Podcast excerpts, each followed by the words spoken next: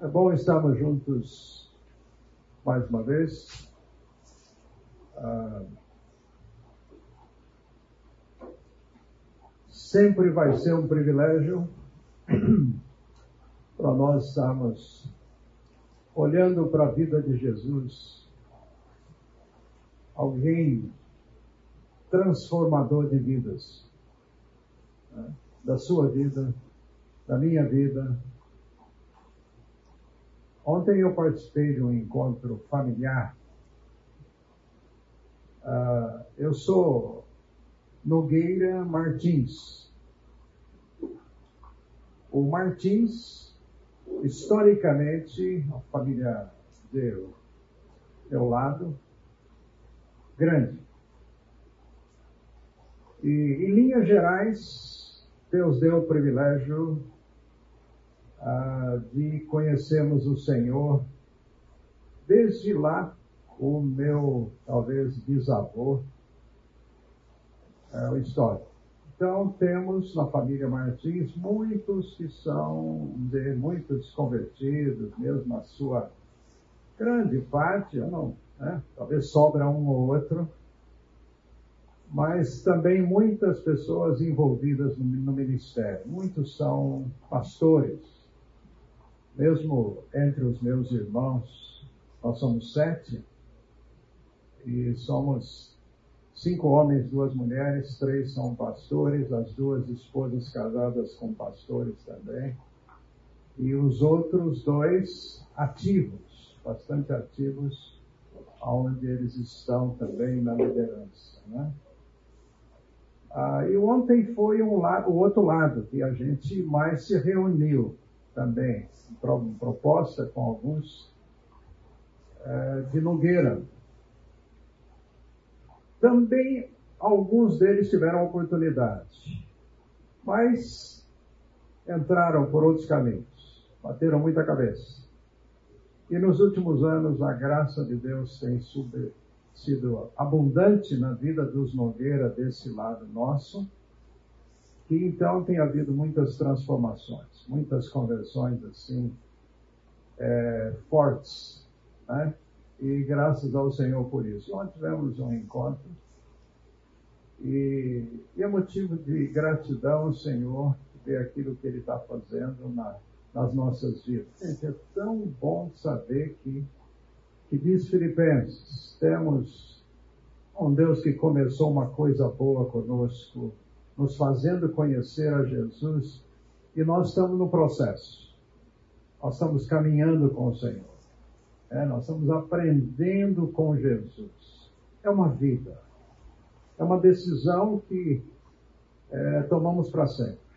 Por quê? Porque Ele tomou essa decisão para nos amar para sempre. Aliás, Deus ama sempre. Mas de uma maneira toda particular, Ele amou você. Ele amou a mim, a nós. Ele quis que você soubesse do amor dele. Nós não estamos sem rumo. Nós estamos indo para a casa do Pai.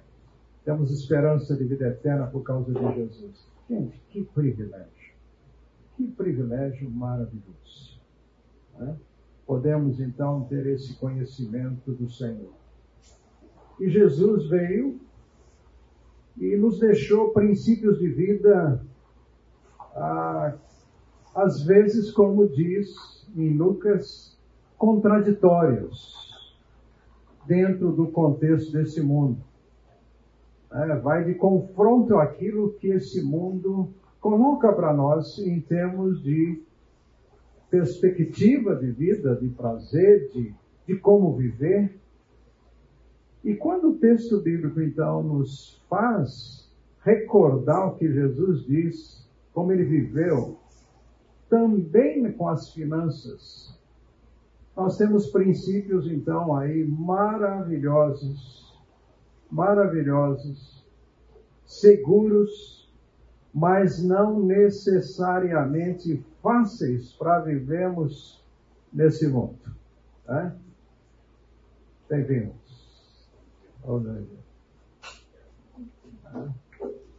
Ei, Roberto. Ah, Então vamos pedir, eu quero orar nesse momento e orar por nós. Né? Não tem nada demais nós pedimos que Deus restaure a nossa vida, às vezes financeira, nos dê ânimo diante de um mundo materialista como esse, que tem tudo é, um foco errado. Ah, aquela visão de que se estão passando por alguma situação financeira, porque deve ter algum pecado. O que você fez de errado? E não necessariamente. Não precisamos pensar nisso, não. É, nós vamos, já falamos aqui que homens espirituais passam necessidades, passam dificuldades. É? Então não precisamos ter uma visão necessariamente de culpa, sentindo, peraí, onde que eu errei? Tá? Pode ser, pode ser. Tá? Que tem alguma coisa que semeamos errado. Eu já mencionei para vocês aqui no primeiro encontro que tem um curso sobre finanças dado pelo Marcelo, e hoje ele está aqui, há, dois anos atrás, também em fevereiro. E são princípios baseados, sobretudo, no livro de Provérbios. E também num capítulo lá que Fernando trata no seu livro, e mais outras, naturalmente, experiências do Marcelo, mas com foco é, diferente daquilo que nós estamos vendo aqui. Tá? Então nós estamos, queremos orar, pedindo Deus, nos dê vitórias nessa área, nos dê coragem para viver aquilo que nós mencionamos semana passada. Eu aprendi a viver contente, tendo e não tendo. Em épocas magras, em épocas melhores, mas o coração é tudo que vai nos levar a viver bem, independente de quanto temos ou quanto não temos. Né? Vamos pedir, Senhor, nos ajude a compreender e aplicar esses princípios de Jesus na nossa vida. Tá? Pai querido, que bom que o Senhor nos ama. Enviou Jesus, seu filho, seu filho primogênito, unigênito, seu filho que veio entre nós para nos mostrar um estilo de vida que podemos viver também enquanto aqui estamos. Ele nos deu o seu próprio modelo ele nos deu algumas orientações. Tudo isso suficiente para vivermos contentes em toda e qualquer situação. Senhor Jesus, obrigado porque teve um preço tudo isso. O fato de estarmos aqui custou a sua vida. Os seus princípios não foram bem recebidos como talvez nós gostaríamos que fosse. Senhor foi à cruz, mas o Senhor ressuscitou. Está vivo. O Senhor se comprometeu de enviar um consolador. E Ele é o nosso professor aqui nesta manhã. Temos a tua palavra, os princípios. Por isso, ó Espírito Santo, traga convencimento, clareza para nós e também determinação de fazer como Jesus, decisões de viver esses princípios mesmo quando os momentos não são fáceis. Pai, obrigado porque o Senhor está aqui conosco, está nos ouvindo. Que bom que podemos orar em nome do Teu Filho. Amém. Então, irmãos, nós temos conversado, um pouquinho olhando então aí para a vida de Jesus, o estilo de vida que ele viveu. Tá? Ah, não foi fácil para ele, não vamos ter aquela ideia, ah, Jesus é Deus, então foi fácil aguentar. Não. Ele é, veio aqui, viveu aqui, 100% humano. Tá? Isso vai envolver sempre, a nossa relação com Deus sempre vai envolver fé.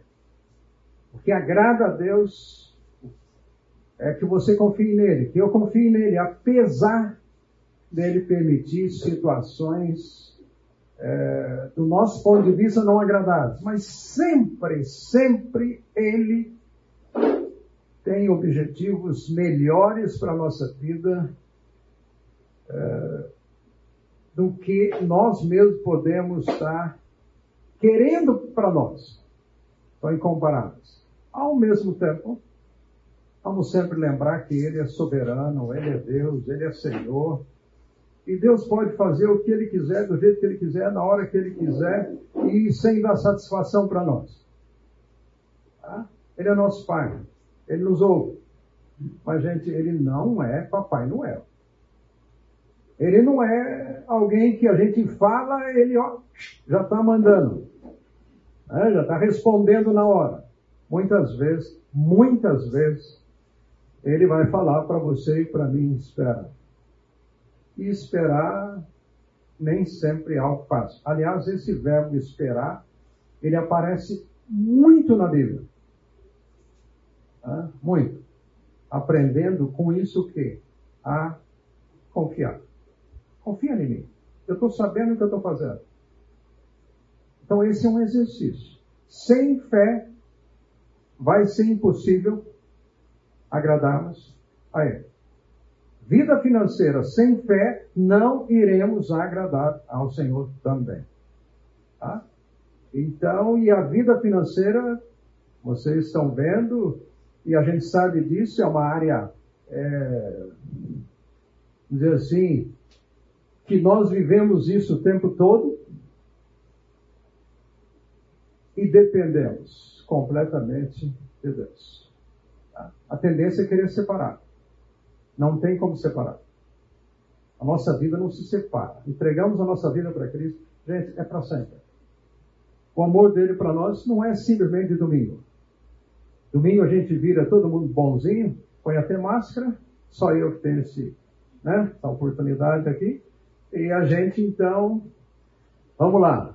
Aí Deus então vai derramar as bênçãos. Gente, é um privilégio viver com o Senhor 24 horas.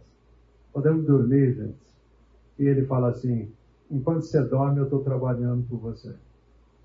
Que privilégio é esse? Ter um chefe desse, né? Ter alguém que, que nos ama tanto, se preocupa conosco. Tá? Então vamos relembrar o fato de que mencionamos aqui uma série de personagens bíblicos que tiveram contextos diferentes, vida financeiras diferentes, atuação de Deus diferente, e assim vai continuar acontecendo. Tá? Ah, não será igual aqui para todos. Deus vai usar você e eu em contextos diferentes. Por isso não dá para ficar fazendo comparação entre um e outro. Mesmo dentro da família, dentro de irmãos. Tá? Também mencionamos aqui então que a vinda de Jesus foi uma decisão. E foi uma decisão que ele e o Pai, eles tomaram antes né, da, aí, da sua encarnação. Foi tomado lá. Ele decidiu enquanto estava tudo bem. Enquanto Adão e Eva estavam tudo bem e decidiram errado. Tiveram a liberdade de decidir. Então Jesus decidiu, antes mesmo de colocar os pés aqui, de nascer, como já falamos semana passada, aqui, é uma decisão, conforme diz 2 Coríntios, ele como rico se tornar pobre para compartilhar da herança conosco. E a perspectiva dessa herança, mais do que nunca é lá. Isso não significa que ele não possa nos dar alguma condição aqui. Pode dar, pode dar muito e pode dar, do nosso ponto de vista, pouco. Tá? Mas o fato é, porque Ele é Senhor, ele decidiu abrir mão do que ele tinha para compartilhar conosco, gente. Tá? Só que ele já falou: tudo que eu tenho para você de melhor. Levante os olhos, olhe para lá. Olhe para a casa do Pai. Olha lá que nós vamos dividir. É lá que eu vou repartir. Então não vamos viver com essa perspectiva aqui. E nós podemos então continuar olhando um pouquinho aqui, eu queria relembrar hoje mais alguns aspectos desse estilo de vida de Jesus que nós já falamos semana passada. Jesus não foi proprietário aqui de nada. Não tinha carro. Aliás, quando ele precisou de alguma coisa parecida, ele usou um burrinho de carga. É verdade que era zero quilômetro. Tá? A gente ele usou só um animal de carne. É curioso, gente, que no caso até de Davi, isso foi um exemplo, até mesmo para o seu filho Salomão. Ao assumir, de fato, o reino, ele usa a mesma coisa. Ele tinha uma mula. Ele não tinha carro blindado. Não era limusine. Quando ele vai empossar, ele já velho, Davi, o seu filho Salomão, ele falou: peguem a minha mula agora, façam que Salomão sente nela. Jesus veio e quando precisou, quando precisou, podem chegar mais, sem problema. Ah, quando precisou, ele pediu justamente alguma coisa que era para carne. Gente, sabe para quê? É o Espírito em todo o tempo dele que eu vim para servir. Eu não vim para ser Senhor. Aliás, Jesus recebe de fato essa, vamos dizer assim, essa promoção, vamos dizer assim, só após a sua ressurreição ele se torna Senhor. É verdade que, até domingos atrás, Fernando ainda lembrou o fato que houve um momento que Lucas começa a usar uh, o nome para Jesus, chamando pela primeira vez de Senhor. Sempre foi mestre. E ele mesmo se posicionou: eu vim para servir e não para ser servido. É, isso não é fácil. Isso é bonito. Tá? Você fala assim, eu sou servo do Senhor. É só o Senhor pedir alguma coisa para você? É só sua esposa pedir alguma coisa? É só o seu filho, né? Meu filho pedir alguma coisa que nós vamos ser testados para ver até que ponto realmente estamos decididos em ser Senhor. Ou ser. Tá? Jesus não era proprietário, então, não dependia do Detran, né? não dependia de pagar IPVA, licenciamento. Não tinha. Só que o texto bíblico diz lá, Apocalipse, que vai chegar o dia que ele vem com diferente. Tá? Tem a hora. Então, se você tem ou não tem carro, não ponha, não vamos colocar o nosso coração nisso. Domingo passado, primeiro domingo, a gente se, aqui falamos, só olhar para o nosso estacionamento, graças a Deus por isso, pelos carros que estão aqui. Mas se você ficar sem carro, muda alguma coisa? Do seu valor pessoal? Puxa vida, agora vou ter que andar de ônibus. Agora vou ter que andar. É o coração. Jesus não era proprietário. Tá? claro que problemas com nossa vida financeira podem vir a ser resultado de semeaduras nossas erradas, de decisões erradas, de compras erradas. Claro que é possível isso. Mas eu não vou colocar nisso meu coração. Foi o que Jesus fez. Então ele não era proprietário. Ele não era proprietário, gente. Tudo que ele tinha era emprestado. Ele não tinha vergonha de fazer isso. O jantar da Páscoa. Ele falou para dois discípulos, Pedro e João, ó, vão lá, vocês vão encontrar uma pessoa, fala para ele que eu estou precisando. Aliás, até mesmo foi assim que aconteceu com o jumentinho. Ó, estou enviando, tem uma pessoa lá, fala para ele emprestar. Teve um momento que ele precisou de um púlpito. Começa. Aí ele falou, Pedro, empresta seu barco para mim. Ele teve momentos que é, chegava a hora de dormir. Ele mesmo disse, eu não tenho onde reclinar a cabeça. Tem um texto de Evangelho de João, capítulo 7. Jesus está no templo, está ministrando, ensinando. E o último versículo diz assim: que era noite, o pessoal foi para casa, cada um para sua casa. E o texto fala assim: entre o último versículo e o início, já agora, do capítulo 8, fala: Jesus foi para o Monte das Oliveiras. Que era perto. Era uma, é uma descida assim, só em uma. É assim.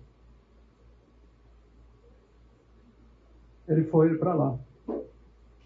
E aí o texto continua no capítulo 8 dizendo assim: E Jesus, logo de manhã, voltou para o templo. Aí acontece aquele caso da chamada mulher adulta.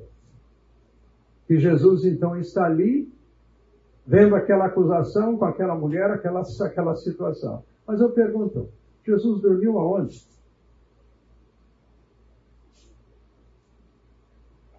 Um lugar que ele gostava era, era encostar a cabeça, gente, numa das oliveiras do monte. A cama dele teve hora que foi no barquinho. Pegou um travesseiro lá, encostou. Aliás, chegou uma hora, acorda Jesus, nós estamos aqui ó, no meio do vendaval. A simplicidade dele, a decisão, gente, isso é decisão. Ele não precisava de ter uma acomodação daquela só porque ele era o Rei dos Reis, o Senhor dos Senhores, ele é Deus. Isso impressiona para nós, gente. O estilo é uma decisão que nós vamos tomar para viver de modo simples. Gente, você pode ter uma boa casa, é, talvez várias casas, mas não vamos colocar isso no nosso coração. Se você tiver que dormir ao relento, Será que vai mudar isso alguma coisa? Foi assim com Jesus. Isso é uma decisão, é um estilo de vida que ele vai viver, independente do momento, das possibilidades. Gente, Jesus morreu. Enterraram onde? Um túmulo emprestado. Por que, que ele fez tudo isso? Por que, que foi assim? Porque ele sabia que a vida dele aqui, gente, era transitória. Transitória. Por isso ele falou: Eu ainda vou para lá e vou arrumar um cantinho para cada um de vocês, na casa do meu pai. Tá? Gente, nós estamos de passagem. Você e eu aqui não sabemos quanto tempo. Vocês me dão quantos anos de idade? 29.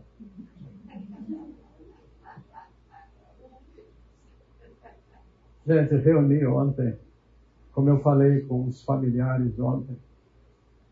Foi muito bom. conversar com o prefeito da cidade. O prefeito foi alguém que a gente estudou muito a Bíblia juntos. Amigo, nem imaginei que eu poderia encontrá-lo. Vamos, vamos almoçar juntos. Relembrando de tanta coisa. Tá? Gente, nós estávamos ali. Quando eu olhei, aliás, ele que me reconheceu, porque está todo mundo de máscara, ele me reconheceu e falou, Carlos, eu olhei assim, porque eu não, né? Ele agora, diferente, tantos anos se passaram, e olha, desse tamanhozão assim, né? Ele lá, era fininho. É, o tempo passa. Mas não tem velhice para nós, não. Calvície assim, né? Então, né? Estado do Cristo. Entende? Nós estamos de passagem. Passagem. Se temos, se não temos, melhor está lá. Melhor está lá. Deus vai deixar a gente passar? Vamos relembrar isso. Vamos reforçar. Vai. Você vai ficar desempregado. Possível. E com as mais variadas situações injustas poderão estar acontecendo na sua vida e na minha. Tá?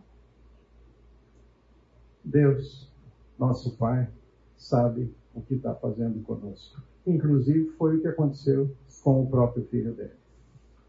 Ele decidiu, ele tinha um emprego lá em cima, gente, um sossego tremendo lá em cima. Ele decidiu, eu vou lá. Nós falamos semana passada, nasceu aonde? É. Eu não sei se alguém aqui nasceu, vamos dizer assim, no estábulo. Pelo menos era. Mas o nosso Senhor nasceu. Foi lá. Um contexto bastante rudimentar, vamos dizer assim, para mostrar para você e para mim, ó, é possível viver um estilo de vida simples. É possível. E ele veio para mostrar isso para nós. Uma outra, outro aspecto que eu acho importante para nós lembrarmos da vida de Jesus, gente, ele aceitava comer com as pessoas, aceitava jantares. Tá? Por isso até teve lá uns religiosos que ficaram acusando como se ele fosse comilão. Ele vivia comendo na casa dos outros, gente. Convidava ele ia. Foi lá na casa da Marta e a Maria, até uma Marta, a gente pega aquele texto assim, o problema da Marta ali era a inquietude dela de querer oferecer aquele jantar. E Jesus falou assim, ó, não, mortadela serve. Por que mortadela? Porque é pior? Não. Porque muita dela, gente, a gente está com um pãozinho ali, ó, joga ela ali dentro, pronto, a refeição está pronta. Agora, preparar um jantar leva tempo. E claro, Marta queria oferecer uma coisa boa. E ela estava certa nisso. O problema é que ela trocou o momento da sua irmã. E a sua irmã estava ali querendo ouvir o Senhor. E Jesus falou: ah, Deixa isso. Teve um outro jantar que aparece de novo as duas. De novo você vai encontrar lá a Marta. Está servindo. De novo ela está fazendo o papel dela. Aquilo que era a realidade dela, o dom, a característica dela. Ela está lá servindo, não tem nada errado servir. Só que tem hora para tudo. E Jesus gostava de estar com todos. Sabe por quê? era a hora que ele estava respondendo perguntas, era a hora que ele estava conversando, ele estava vendo gente. A prioridade dele era gente, era você, é você e eu. Você e eu. Então ele gostava de estar com pessoas que não fazia diferença. Ele sabia ir para um jantar de um fariseu lá, que com certeza a comida, né? Mesmo do Mateus, lá o Levi, quando ele convida lá um grupo grande lá, ele foi o tesoureiro lá assim, né? Da, é, tinha recurso, fez um jantar, ele foi, não tinha problema não, não fazia diferença. Por quê? Porque tudo é o coração. O coração. Então ele aceitava estar com as pessoas diferentes. Aliás, Paulo diz em Romanos assim: não faça diferença entre pessoas. Romanos capítulo 12. Esteja com aqueles que são simples. Tiago vai dizer assim: por favor, não faça também diferença assim, você chamando uns para frente aqui, os, os dando importância, simplesmente pelo talão de cheque dele. Agora não tem mais nem talão, né? O cartão dele lá, tá uma conta.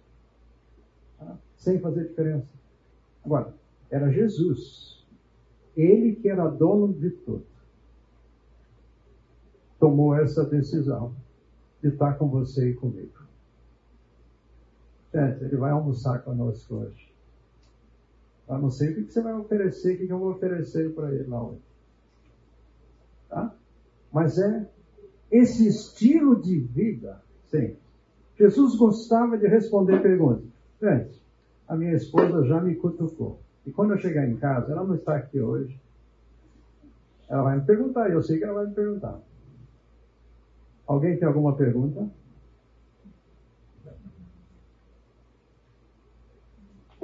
Fique à vontade sempre, tá? Eu já posso dizer para ela isso que eu Falei para vocês que quem quiser fazer uma pergunta, um comentário, pode. Uma experiência, pode. Tá? Jesus, ele tinha um tesoureiro. Aliás, foi ele que convidou esse tesoureiro para estar com ele. Ele chamava Judas. Só que o Judas tinha uma, uma queda assim, um pouco mais por dinheiro. E com o passar do tempo ali, pegava um pouquinho, não sabemos quanto. Jesus não deixou de amar, inclusive, o tesoureiro. Não deixou. Tá? E Jesus poderia ter punido o tesoureiro. Não fez. Ele falou: tudo tem seu tempo. O Pai vai julgar isso. Ai também, ele diz, ai de quem. Tá? Mas o fato, gente, é que ele convidou Judas. Eu não sei se eu colocaria Judas no meu grupo de relacionamentos, não, gente. Para falar, convidar para minha coinonia, ah, não, eu acho que eu iria. Outra pessoa. Mas ele fez. E eu pergunto, ele sabia?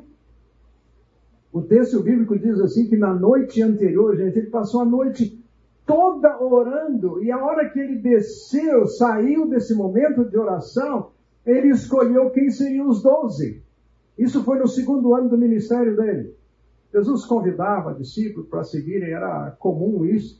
Então, aí ele, aquele primeiro ano todo dele se fazendo conhecido, aí chega no segundo, ele separa esses doze até você vai ler no texto bíblico que ele teve um momento que ele enviou 70, e é desses 70 que provavelmente ele tira esses 12. É, ele passou a noite em oração, conversando com o pai. Será que ele escolheu errado? Judas? Tem coisas que nós não entendemos. Eu não teria escolhido Judas, sabendo disso. Mas ele nunca deixou de ser Deus mas agiu como homem. Se limitou a não usar todas as, seus, as suas características divinas, seu poder divino, para viver aqui 100%. O que ele teve que fazer com Judas? Com certeza. É o perdão. Você e eu vamos passar situações familiares ou não é, injustas. O que é que você tem que fazer? Perdão. O que é perdão? É falar a Deus. Eu gostaria de dar uma paulada nesse sujeito. Mas eu vou deixar que o Senhor faça isso. Porque o Senhor vai fazer e o Senhor vai acertar bem no meio da testa. Porque se eu tentar, eu vou fazer igual Pedro, arranco só a orelha.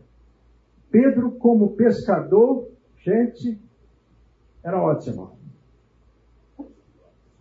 cortador de orelha. Jesus fez isso.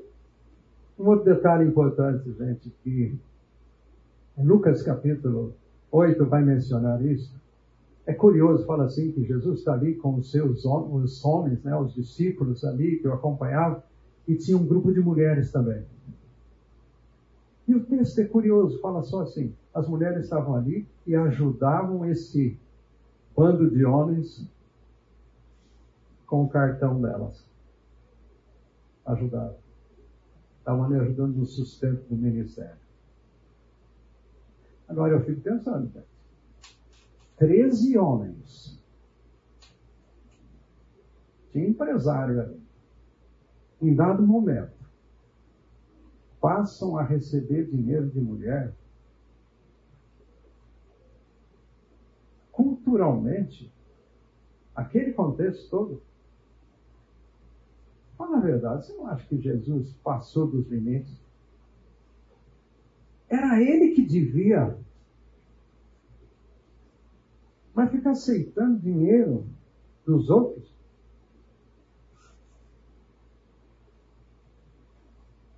Coração. Você aceita ser ajudado? Ah, não. Comigo não. Eu, eu, né? Estou por baixo, mas eu tenho orgulho pessoal.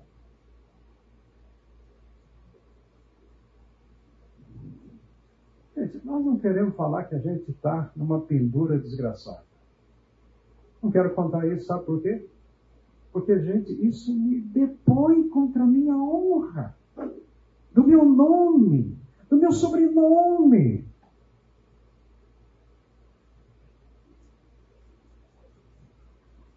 Jesus, quem ele era, ele aceitou ser ajudado. Não teve vergonha disso, de falar: olha, eu estou precisando. Aliás, a Bíblia fala assim: princípio que de Jesus, quando você emprestar, esteja com a disposição de estar doando. É emprestar dando. Teve retorno? Ótimo. Não teve? Você foi instrumento de Deus na vida de uma pessoa para abençoar essa pessoa. Deus deu para você nesse bolso apenas de passagem. Emprestou aqui, para atingir Deus. Mas por que, que ele faz isso? Coraçãozinho do Carlos. Para ver se eu estou disposto a ser generoso ou não. Mão fechada ou não. Quanto mais eu dou, mais mão aberta eu vou ter para receber de Deus. Ser instrumento de generosidade na vida de alguém. Não importa o valor. Pode ser um copo d'água, como Jesus disse: olha, se você deu um copo d'água em meu nome, eu vou, ó, está registrado isso aqui comigo. Ah, mas ninguém viu. Não tem importância, ele está vendo. É para ninguém ver mesmo. Aliás, ele diz lá no Sermão do Monte que essa mão direita aqui, a esquerda, elas nem se comunicam, nem falam nada. Está vendo, mão direita? Olha o que eu fiz.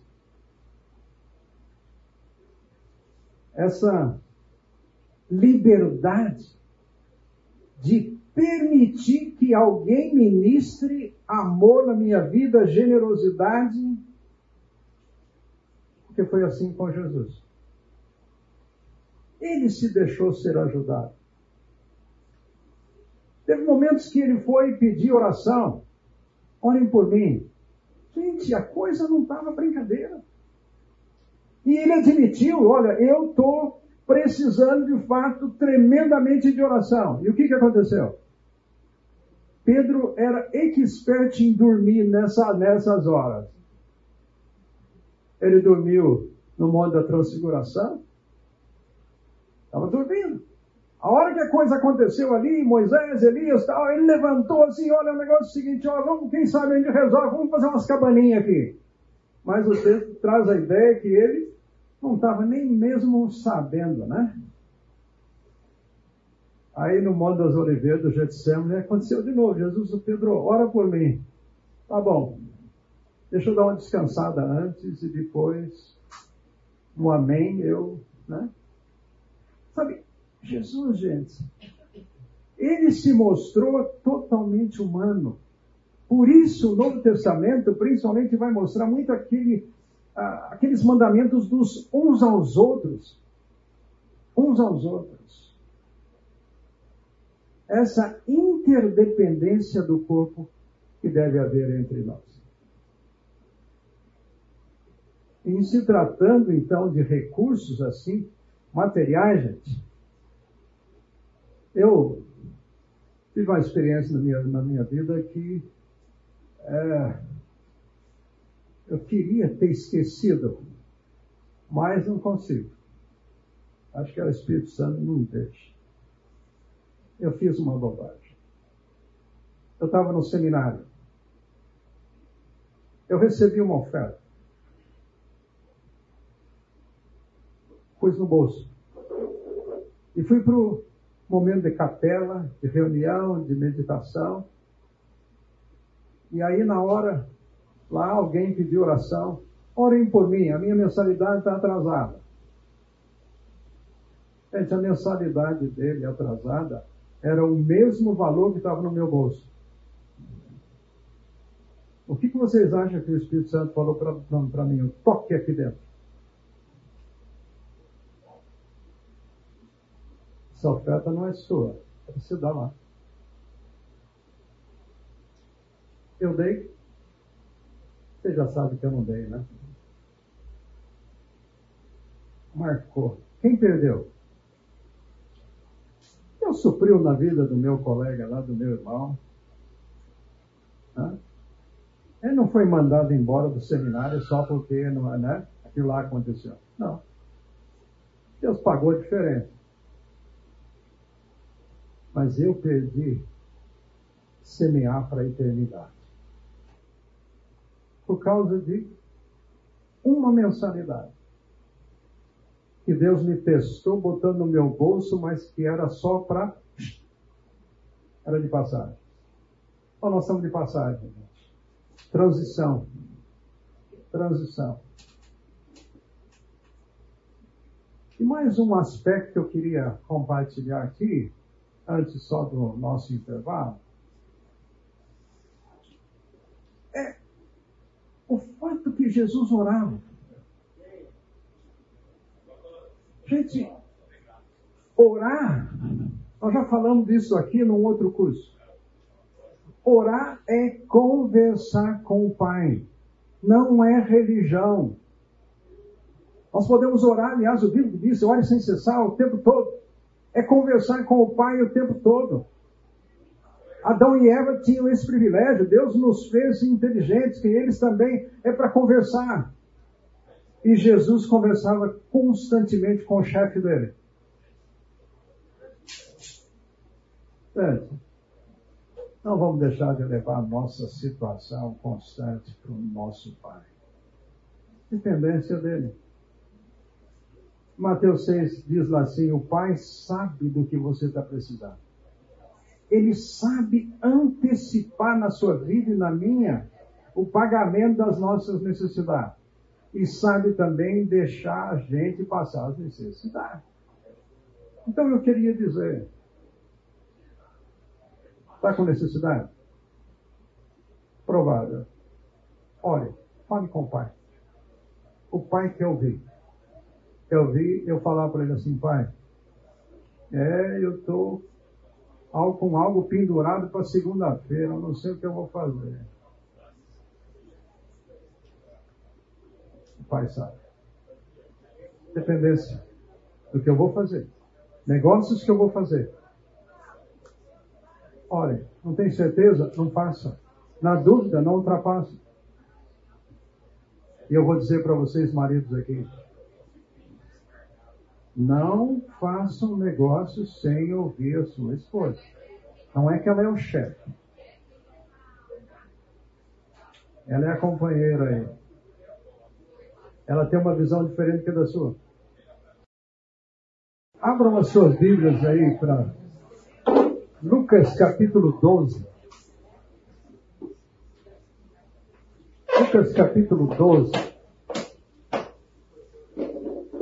E eu vou pedir que um de vocês possa ler esses versículos. Ah, versículo 13 até o 21. Lucas 12, 13 ao 21. Jesus está aqui respondendo uma questão. E vamos ver o que, que ele fala, a questão que lhe foi perguntada.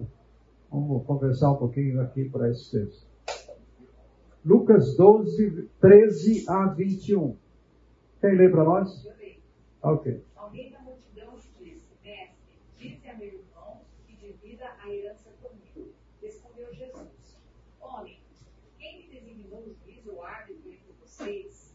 Então lhes disse, cuidado, fiquem de sobreaviso contra todo tipo de ganância. A vida de um homem não consiste na quantidade dos seus bens. Então lhes contou essa parábola. A terra de certo homem rico produziu muito. Ele pensou consigo mesmo, o que vou fazer?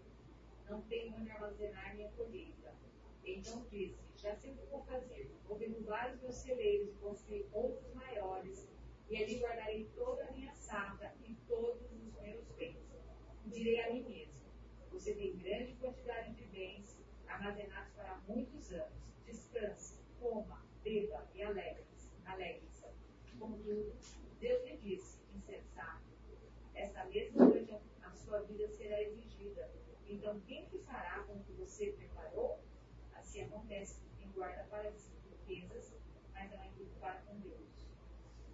Uma coisa interessante, Jesus várias vezes foi interrogado sobre herança. Esse daqui está vivendo uma circunstância familiar. Aliás, é um problema que acontece generalizado. Muitas famílias. Né? Ah, haja juiz no trabalho, né? Temos um aqui assim que para ter sabedoria para resolver os casos familiares. Vários chegaram, Jesus, eu quero herdar a vida eterna. Herança, herança, foco, herança, herança. Depois do nosso, do nosso primeiro encontro aqui, teve uma pessoa que me perguntou: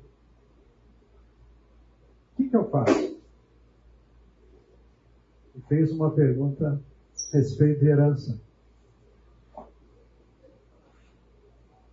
Estou vivendo uma situação com um filho.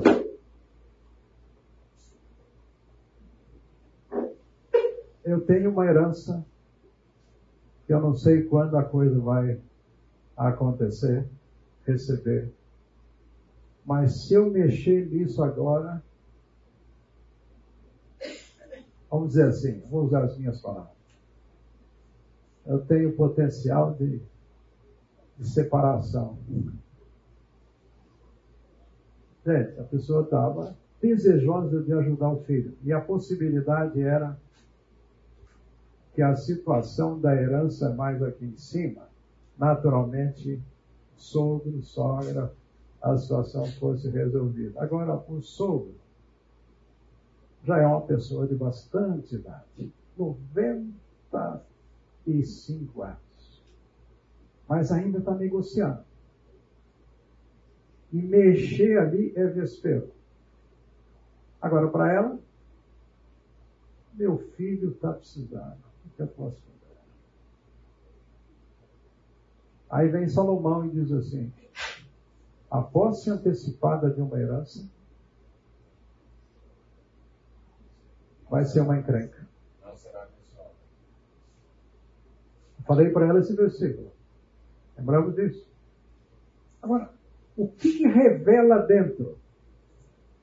Aí ela me falou assim: eu preciso descansar no Senhor. Ansiedade. É o desejo nosso de resolver, fora de hora. Precipitamos. Agora, olha esse caso. Aliás, depois dessa situação aqui, você vai notar que na sequência, Jesus vai falar a respeito daquilo que ele fala lá no Sermão do Monte, a descrição. Que ele fala sobre dinheiro lá no Sermão do Monte. É continuidade. Jesus, fala para o meu irmão dividir a herança comigo. A resposta de Jesus não foi meio, ele não foi meio sem, sem educação. O que acha? Olha o que ele diz, ele aqui, homem. É quase que ele está dizendo assim, homem, o que eu tenho a ver com isso? Você está me botando numa situação assim, ó, me deixa fora dessa. Jesus vai tratar aqui o coração. O que é que você está querendo me enroscar no meio dessa briga familiar sua?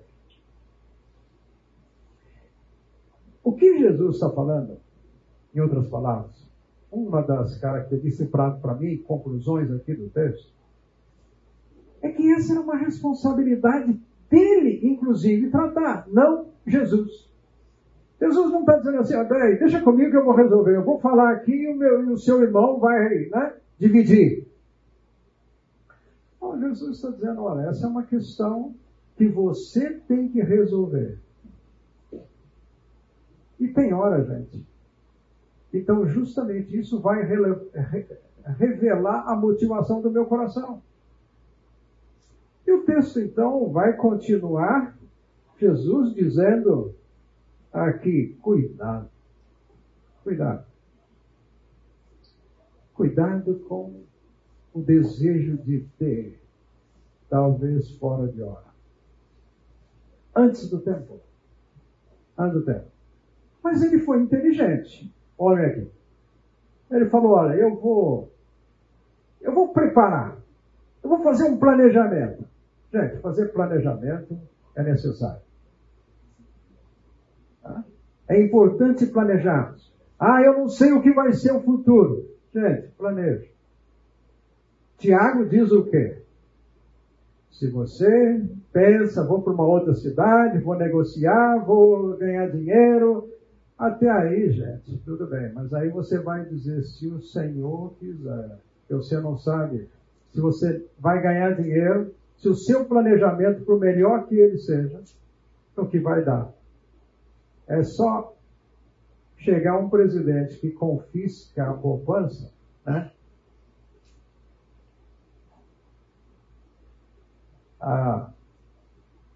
Só mudar a situação. Ah, planeja? Planeja, gente. José planejou. Chegou lá, ele deu princípios desde lá, né, na situação dele lá do Egito. Ele pegou uma situação simplesmente na mão dele lá, que olha, Deus está dizendo que nós vamos passar aqui sete anos de fartura e sete anos que vai ser difícil. O que, que ele faz? Planejamento. Vamos poupar. Vamos semear. Vamos fazer durante esse daqui a, a nossa parte. Então, gente, nós vamos ter épocas assim. Esse homem está tá fazendo isso aqui. Eu vou plantar, eu vou colher, eu vou colocar nos celeiros. Só que ele não contava que à noite o coração poderia dar um problema. Ele não contava com isso. E é aqui que Jesus então vai trazer o seu coração à tona, vai falar aqui para nós. Tá? Então, gente, nós vamos ter sempre uma situação é, que nós não podemos definir claramente como Deus vai agir na vida de cada um. Você tem um recurso? Senhor, o que, que eu faço? planeje, pense, converse. O que eu faço? O que é melhor? tem o seu contexto, tem contexto familiar, tem decisões a serem tomadas, pensadas. Tá? Mas o que Jesus vai mostrar aqui, cuidado com o seu coração. Eu vou ter que lembrar o seguinte: o meu pastor, que nada faltará, vai continuar hoje, amanhã e daqui a 10 anos. Você pode planejar, ter os recursos e, no meio do caminho, você ficar sem. Tudo que você planejou. É, planejei errado. É, eu não devia ter planejado. Gente, avaliar o nosso coração vai ser fundamental para nós. O que, que eu quero? Por que, que eu quero poupar? Não é errado poupar. É inteligente. Saber poupar, o que é melhor. Os contextos mudam, as situações ficam diferentes. Você pode, Deus pode chegar na sua vida aí e fazer e dar para você uma coisa que você nunca imaginou entrar um recurso que você não não estava esperando. Você é um daqueles assim que está entrando aí na conta do Banco Central para ver se você tem lá uma bolada lá que você não estava sabendo? Quem sabe?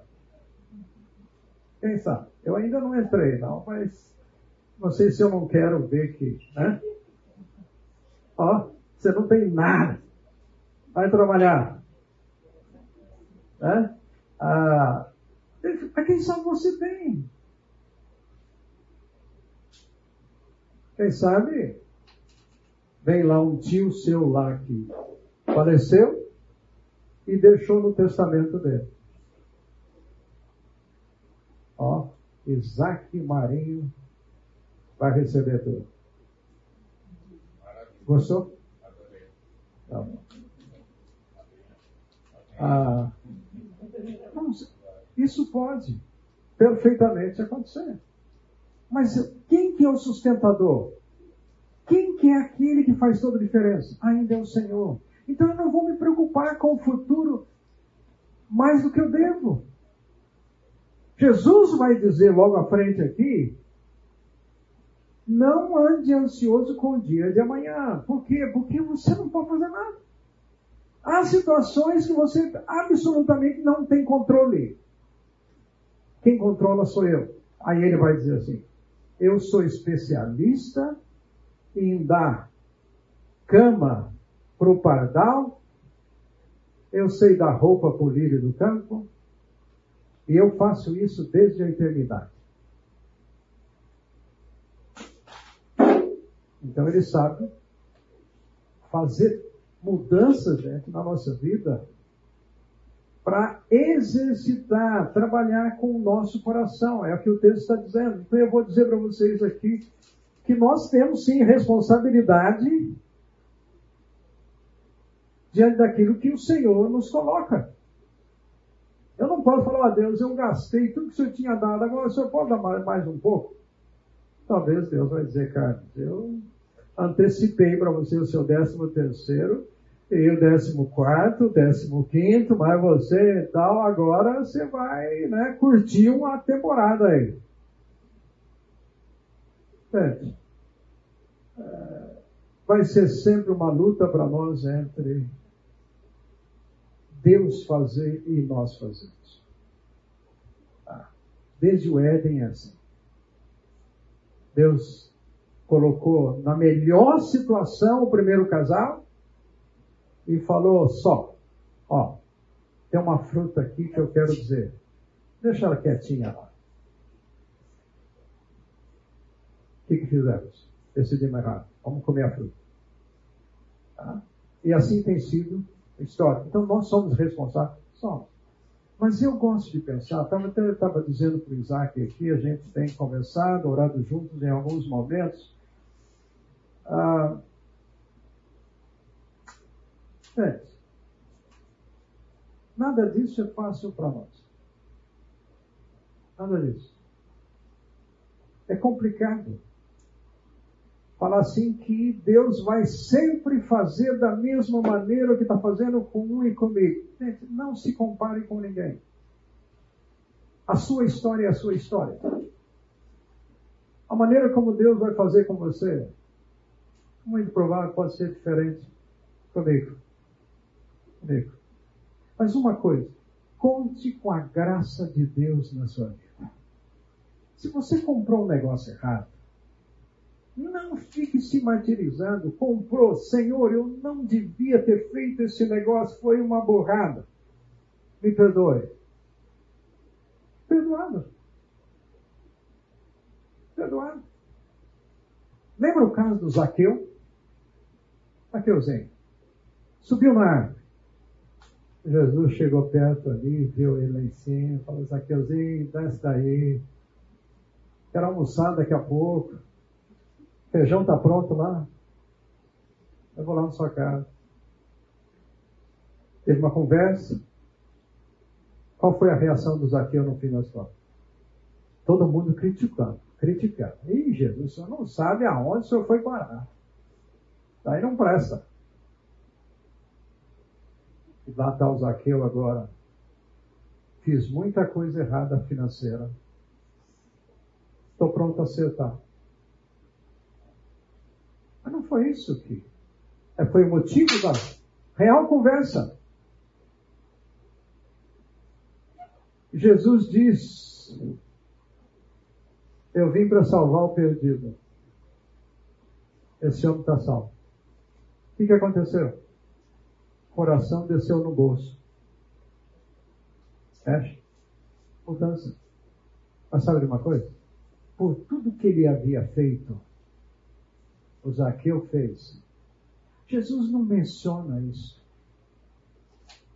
Jesus mencionou a graça o recomeço. Vamos para frente. Se você tomar uma decisão errada, eh, acerta para frente. Esquecendo para trás, já foi. Ah, mas se eu tivesse feito diferente, deixa lá. Cuidado com o diabo como acusador ele vai querer pegar você e ficar te culpando.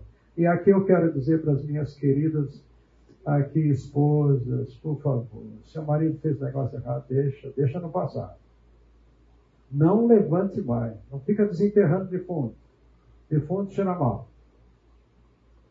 Mas quando lá, 15 anos atrás, você lembra que você falou que não sei o que e tal. E vocês, mulheres, são ótimas, minuciosas, detalhistas, vocês são boas de lembrar as coisas.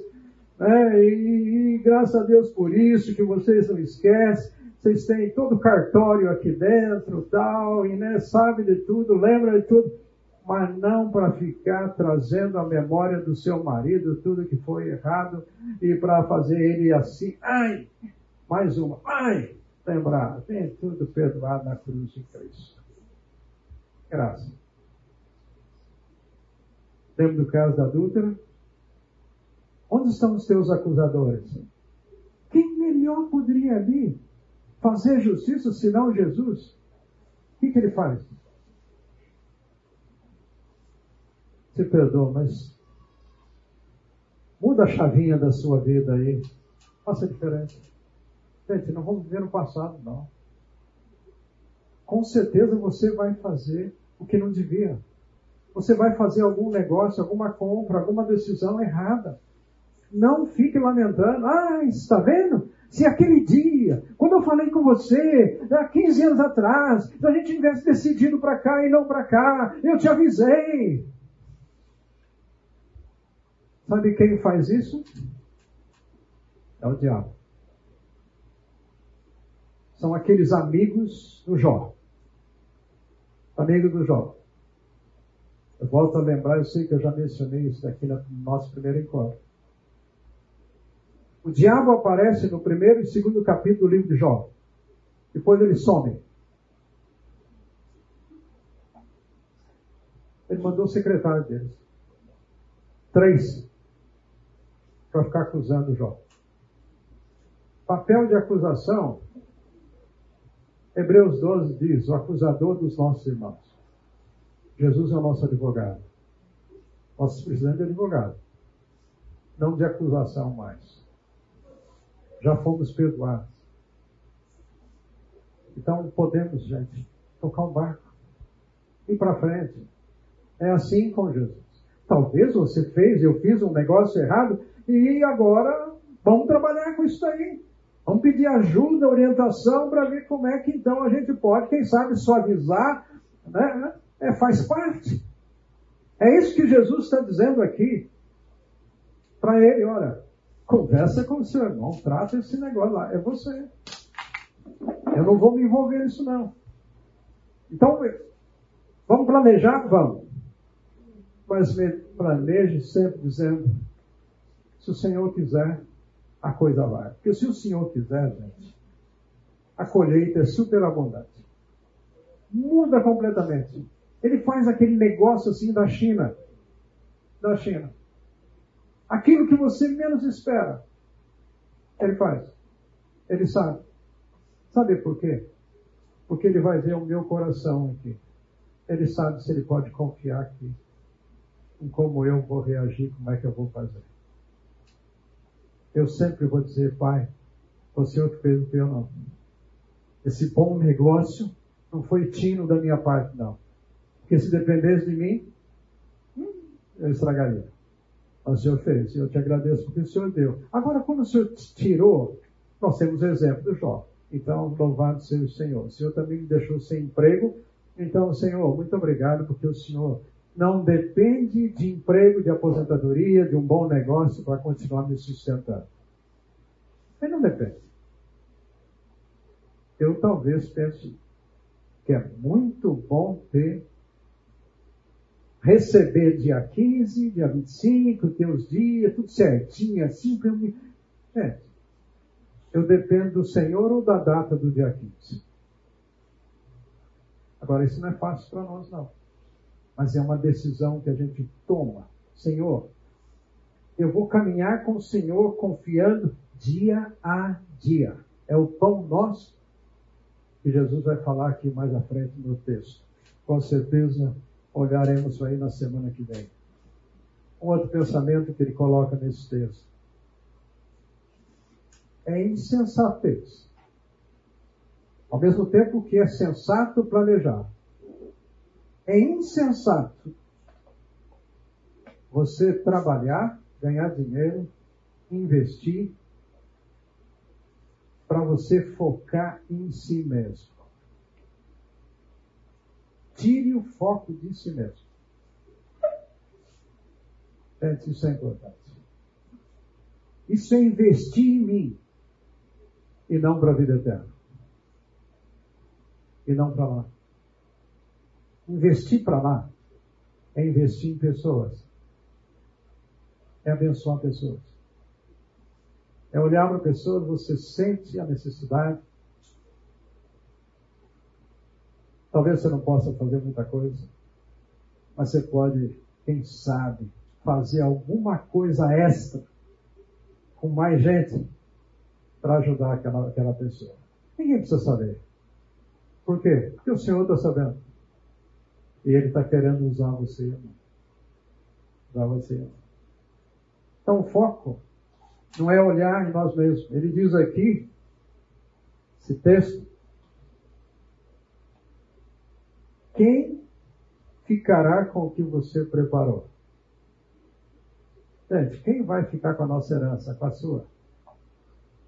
Seja a dívida, seja a fartura e a fartura. Você sabe se os seus filhos, e aqui é um problema sério.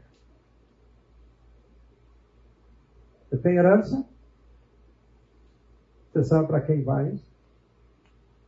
Lembra do caso aqui, até eu falando do caso do, ali do, dos filhos pródigos que nós mencionamos no nosso primeiro encontro. Os dois tinham herança. Os dois usaram mal. Um gastou à vontade e o outro ficou trabalhando ali, sério, mas ó, mão de vaca. Não sabia comer nenhum né? um sanduichinho com ninguém. Tá? Herança, gente. Complicado. Então, graças a Deus, meus pais faleceram e ficou uma herança, gente, tremenda. Tá? Uma casa assim, tão simples. Um valor desse tamanhozinho para dividir em sete. Mas a minha mãe fez o seguinte: vamos tudo para o cartório, os sete, sete casais. A casa agora é do sete, usufruto dela. Ela faleceu, vendemos a casa. Tá? A gente, tudo foi resolvido num mês só. Depois que ela faleceu inventar, esse negócio, está tudo resolvido, tudo pronto. Agora, essa irmã que me procurou aqui vai ter problemas depois com a herança. Vai ser difícil, vai ser complicado. Por quê? Porque hoje os pais têm recursos, mas têm filhos onde tem conflitos. seria muito mais fácil. Eu ter sabedoria em saber que o que eu estou angariando, como é que os meus filhos vão usar isso? Eu preciso pensar. Como é que eu vou facilitar para que não haja, de fato, dificuldade de relacionamento entre eles? Por decisões que eu tomo agora. Jesus está mencionando isso aqui. É insensatez você não pensar nisso. Então você vai encher o seu bolso. Como é que o seu filho vai administrar isso? Gente, meu filho é meu filho. Eu posso gostar demais dele. Eu tenho um filho que é economista. Trabalha numa grande, uma multinacional, da área, área financeira, tudo mais, coisa assim. Mas, gente, ele tem um coração. E a tendência do coração é enganoso. Então, ele é cristão, ele, né, né, a gente ora junto, tudo mais, mas ainda ele é um pecador. Eu preciso. Fala assim, não, meu filho aí, esse daí vai tirar de letra, vai dar. Gente, os corações, os nossos corações. E aí ele termina, vai dizer, assim acontece com quem guarda para si as riquezas, mas não é rico para com Deus. Gente, que coisa fantástica isso aqui. Pensarmos ser rico com Deus, parceiro de Deus. É hora que eu, Deus, vamos fazer um negócio juntos. Eu aceito o teu senhorio. Tu és o meu patrão. Eu sou o servo. Administra. Mostra o que eu devo fazer. A hora que ele fala assim, vamos dar um, né, um pouco do que a gente está ganhando aí, dá para o seu irmão lá. Não vai ser problema. Por quê? Porque parceria com ele. Aí a gente passa dificuldades, ele fala assim, não, dá tempo aí, ó, nós vamos ganhar uma boladinha ainda, aí vai sair. Né? Estou fazendo um negócio aí assim e tal, vai sair. Sabe uma coisa, gente? A gente descansa. Descansa em saber que o nosso chefe, ele é o nosso Pai. Ele sabe tudo que precisamos, vai ser a sequência do nosso texto, ele sabe então cuidar de nós, suprir de nós, apesar, lembra sempre disso, de nós. Não tente ser um administrador financeiro perfeito, porque você não é. Não se iluda com isso você vai fazer alguma besteira se você tentar ser assim. É dependência da graça de Deus. Ah, mas eu quero fazer tudo direitinho. Faça tudo direitinho. Busque fazer o melhor. Vai ter resultado positivo? Vai ter resultado positivo. Principalmente se nós ouvimos aquele que é o grande conselheiro, o Senhor. Pegamos os princípios dele. Entende? Vamos ver bem o dia? Vamos. Se a coisa não está muito fácil, nós temos a quem recorrer. Tá? Não é Ministério da Economia, não é necessariamente ao banco. Você pode, o banco cobra, tá? aí mas nós temos aquele que é o verdadeiro supredor, aquele que ama, ama você e a mim, e sabe nos dar o melhor. E o melhor não significa necessariamente mais recursos financeiros, mas um coração melhor. Vamos pedir ao Senhor isso. Um coração mais dele, é que nem uma referência a Davi. O homem segundo o coração de Deus. É, isso é trabalhoso para nós, mas é abençoador quando nós podemos estar aprendendo com Jesus e aquilo que Ele compartilha conosco. Senhor Jesus, obrigado por esta manhã. Obrigado, Senhor, pelos meus irmãos aqui. Obrigado porque é tão bom termos essa convivência. E temos o Senhor vivendo nas nossas vidas durante todo esse dia. Pai, nós decidimos continuar a depender do Senhor nesse dia. Amanhã, Senhor, cada dia da nossa vida. Obrigado porque o Senhor sabe que para nós é uma luta constante. Mas o Senhor é gracioso. O Senhor é misericordioso. Sabe trabalhar com cada um de nós. Senhor, eu te agradeço. Então, pelos meus irmãos e a certeza que a tua graça, a tua paz estará com todos. Eu oro assim, Senhor, em nome de Jesus. Amém.